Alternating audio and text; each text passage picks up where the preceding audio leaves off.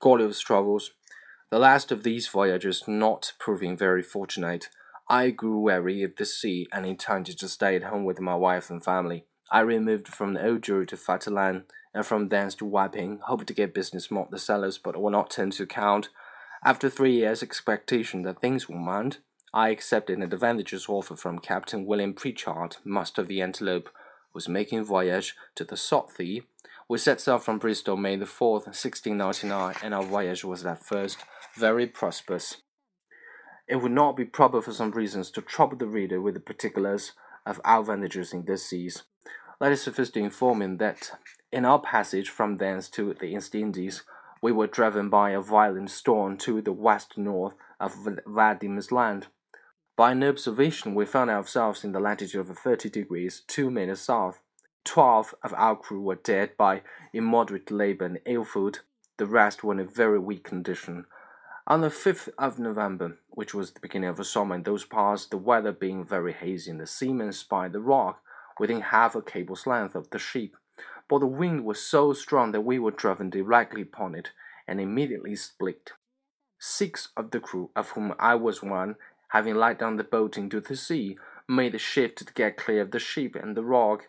We rowed by my computation about three leagues till we were able to work no longer being already spent with labor while we were in the ship. We therefore trusted ourselves to the mercy of the waves, and in about half an hour the boat was overside by a sudden flurry from the north. What became of my companions in the boat, as well as of those who escaped on the rock, or were left in the vessel, I cannot tell, but conclude they were all lost. For my own part, I swam as fortune directed me, and was pushed forward by wind and tide. I often let my legs drop and could feel no bottom, but I was almost gone unable to strike no longer. I found myself within my depth, and about this time the storm was much abated. The declivity was so small that I walked a near mile before I got to the shore, which I conjectured about was about eight o'clock in the evening. Then advanced forward near half a mile, but could not discover any sign of houses or inhabitants. At least, I was in so weak a condition that I did not observe them. I was extremely tired and with that and the heat of the weather, and about half a pint of brandy that I drank as I left the sheep, I found myself much inclined to sleep.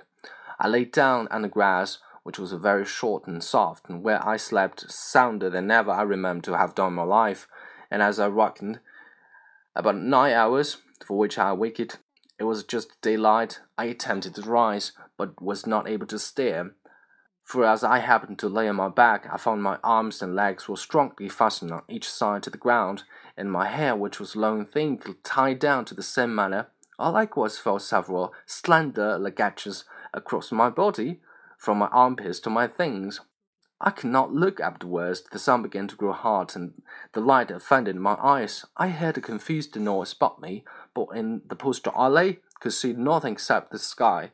In the little time, I feel something alive move my left leg, which, advancing gently forward over my breast, came almost up to my chin.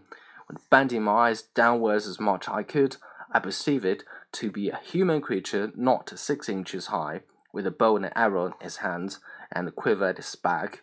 In meantime, I felt at least forty more of the same kind as I conjectured following the first. I was in the utmost astonishment, and the roared so loud they were that they all ran back in the fright, and some of them, as was afterwards told, were hurt with the force they got by leaping from my sides upon the ground.